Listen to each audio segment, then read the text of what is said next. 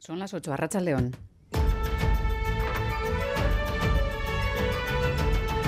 Crónica de Euskadi.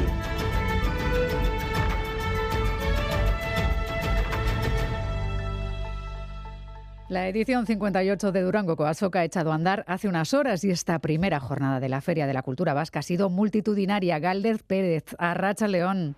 A León, así es, desde luego que sí, porque desde primera hora de la mañana, bueno, y prácticamente durante toda la jornada, las calles de Landaco Gunea han estado a rebosar de amantes de la cultura, largas colas en los stands para conseguir la ansiada firma y, como no, la foto. Y como cada año, pues han dejado ver caras muy conocidas de nuestra literatura, con nombres como Carmele Jayo, Pachi Zubizarreta o John Arreche. Y uno de los que lleva más de 40 años acudiendo a la soca es Bernardo Achaga, que no ha querido faltar a la cita. Así nos hablaba Achaga sobre la importancia de ferias como la nuestra. La feria es algo esencial, es un eje dentro de lo que es eh, la producción editorial. O sea, que vender libros por las librerías de uno en uno, claro, maravilloso si lo haces, pero es difícil. Y las ferias es, en ese sentido, una especie de, marxistamente hablando, una acumulación de capital. O sea, aquí las editoriales acumulan capital, que es muy importante, claro. La música es otro de los ejes fundamentales del Andacobunea, Galder.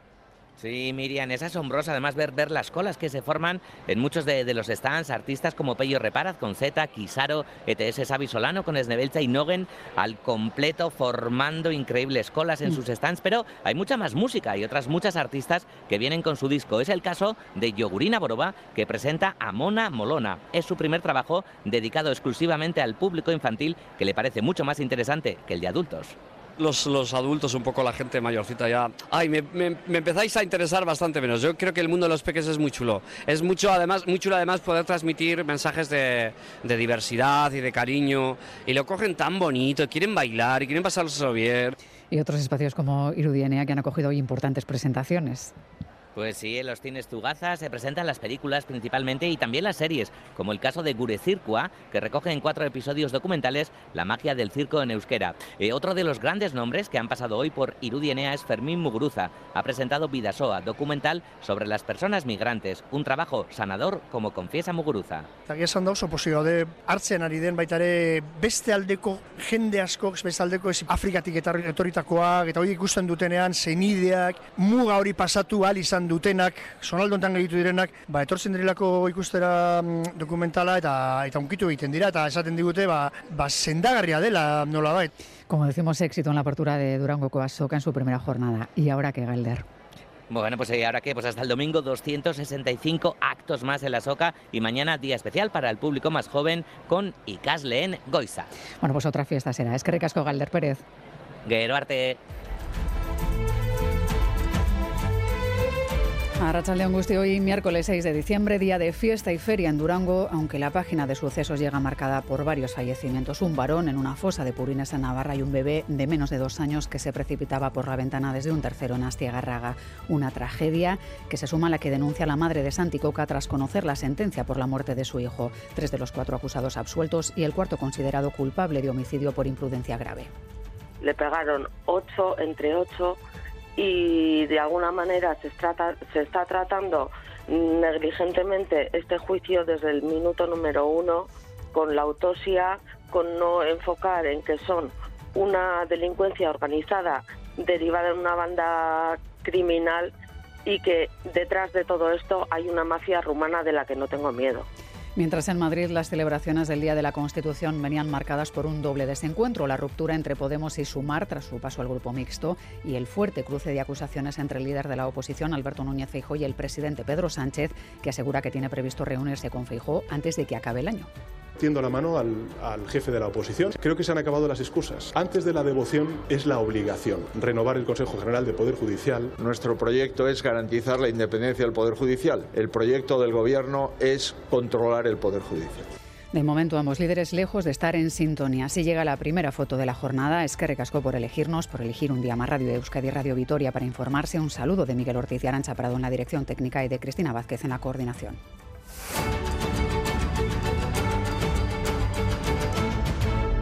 La Erchancha ha reactivado este miércoles 6 de diciembre el operativo de búsqueda del varón desaparecido en la zona de Jaizkibel el pasado 24 de octubre. Los rastreos resultaron entonces infructuosos. Se retoman ahora Lourdes Soria tras la localización de una mochila con sus pertenencias en la zona.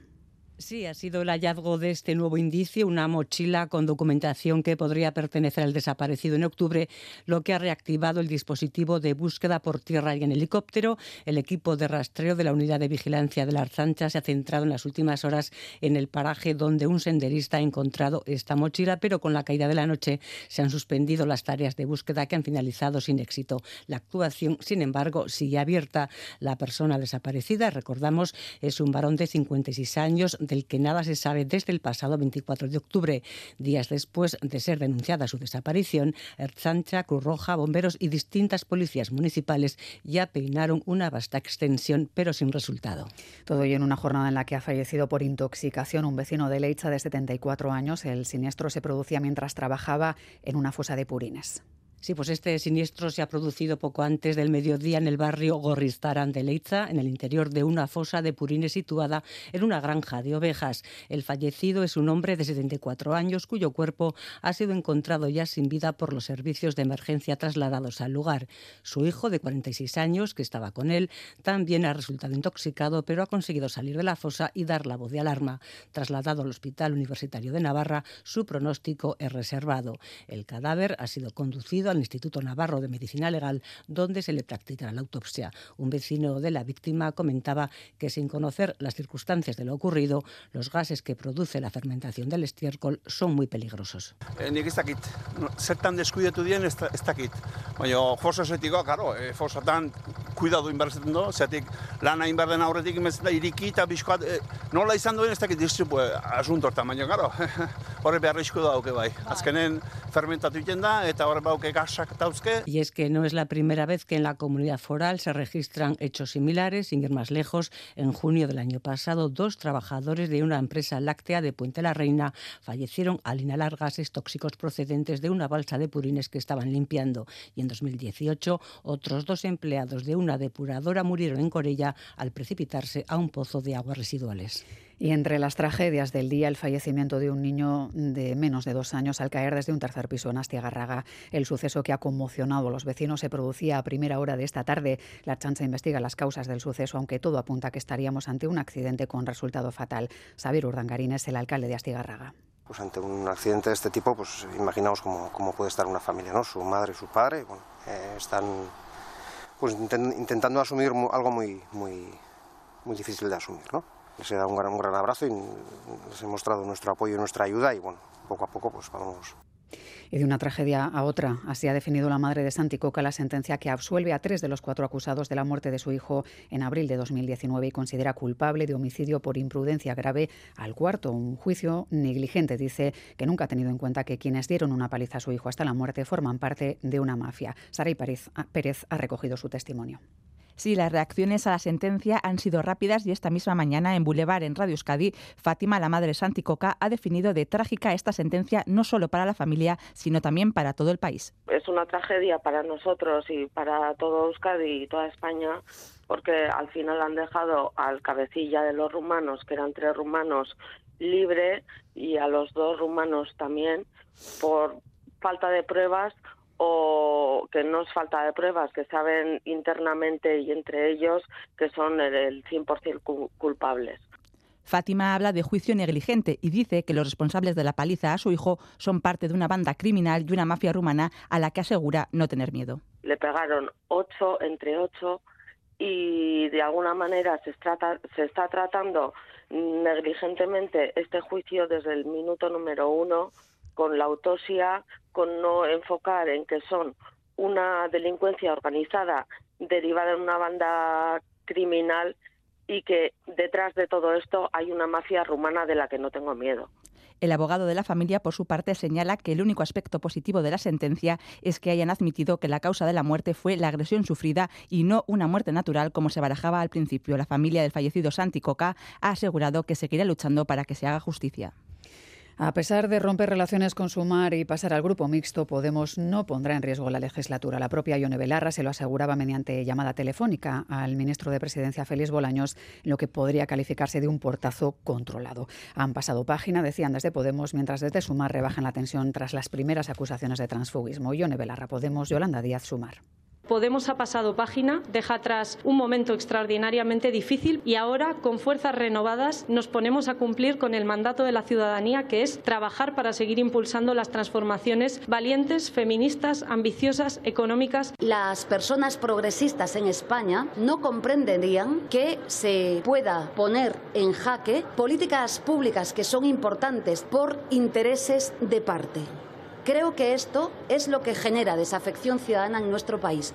Ione Belarra aseguraba que dará libertad para cerrar acuerdos y pactos en cada territorio. De hecho, Sumar Mugimandúa sigue apostando por la alianza con Podemos de cara a las próximas elecciones autonómicas. Lander Martínez. No hemos cambiado de opinión en, en este sentido. Seguimos pensando que es necesaria una coalición amplia y sólida para nuestro espacio progresista en Euskadi y en eso vamos a trabajar. Creemos que quien se tiene que posicionar sobre esto es quien ha tomado una decisión de salir en el Congreso, que es Podemos. En nuestro caso, la posición es clara. La ruptura de la coalición de Podemos y Sumar sobrevolaba los actos del Día de la Constitución, aunque la jornada ya llegaba tensionada por el fuerte desencuentro entre el presidente Pedro Sánchez y el líder de la oposición, Alberto Núñez Feijóo. Cruces de acusaciones en los que han vuelto a salir la amnistía y la no renovación del Consejo General del Poder Judicial. Madrid, Nerea Sarriegui, Racha León. A Rachaldeón sí, el 45 aniversario de la Constitución ha servido para constatar que los puentes entre el PSOE y el PP están rotos. Antes de que finalice este año, Pedro Sánchez pretende reunirse con Alberto Núñez Feijóo para renovar, con cinco años de retraso, el Consejo General del Poder Judicial. Creo que se han acabado las excusas. Antes de la devoción es la obligación. Y si uno quiere mostrar esa devoción por la Constitución, lo que tiene que hacer es cumplir con su obligación, renovar el Consejo General del Poder Judicial pero en este momento no hay ninguna opción para el acuerdo. Nuestro proyecto es garantizar la independencia del Poder Judicial. El proyecto del Gobierno es controlar el Poder Judicial. Feijóo denuncia que los pactos con los independentistas han provocado la mayor crisis constitucional en 45 años, que se acrecentará el martes con el debate en el Congreso de la ley de amnistía. Hoy no se puede venir a celebrar la Constitución y dentro de seis días presentar una enmienda a la totalidad de la Constitución española del 78. Por esto y porque creen que el acto de hoy solo blanqueaba un gobierno que rompe, dicen cada día, la Constitución, Vox no ha participado en el aniversario. Han preferido estar en las concentraciones de protesta convocadas por la Fundación Danaes ante las sedes del PSOE en todo el Estado. Es que recasco Nerea, con un apunte diciendo que Vizcaya está en aviso amarillo por viento. A partir de la medianoche damos paso a Diego Balza. Racha León, Diego. Hola, ¿qué tal? La Racha León, la Real ha logrado el pase a 16 de final de Copa después de ganar en un mal partido al Andrach por 0-1 con un gol de Andrés Silva en la segunda parte por idéntico marcador.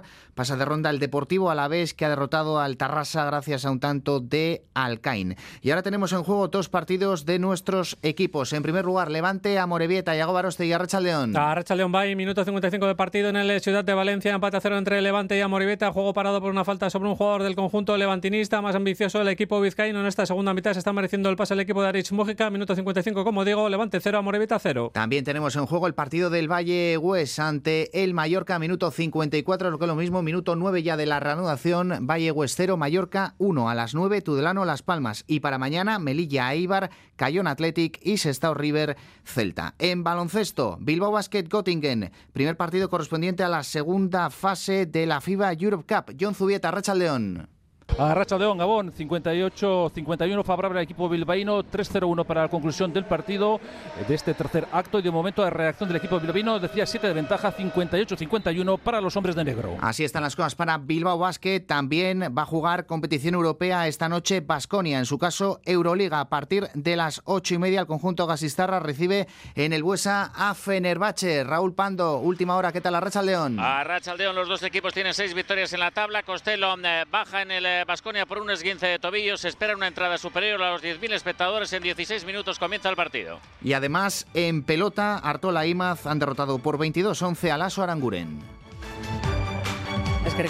Diego, un apunte para recordar que Euskalmet anuncia para este jueves en Euskadi ambiente nuboso desde primeras horas con lluvias frecuentes y abundantes a partir del mediodía y que Vizcaya estará a partir de esta medianoche en aviso amarillo por viento con rachas que pueden superar los 100 kilómetros por hora. Así cerramos por el momento. La información vuelve a esta sintonía a partir de las 9. Arte.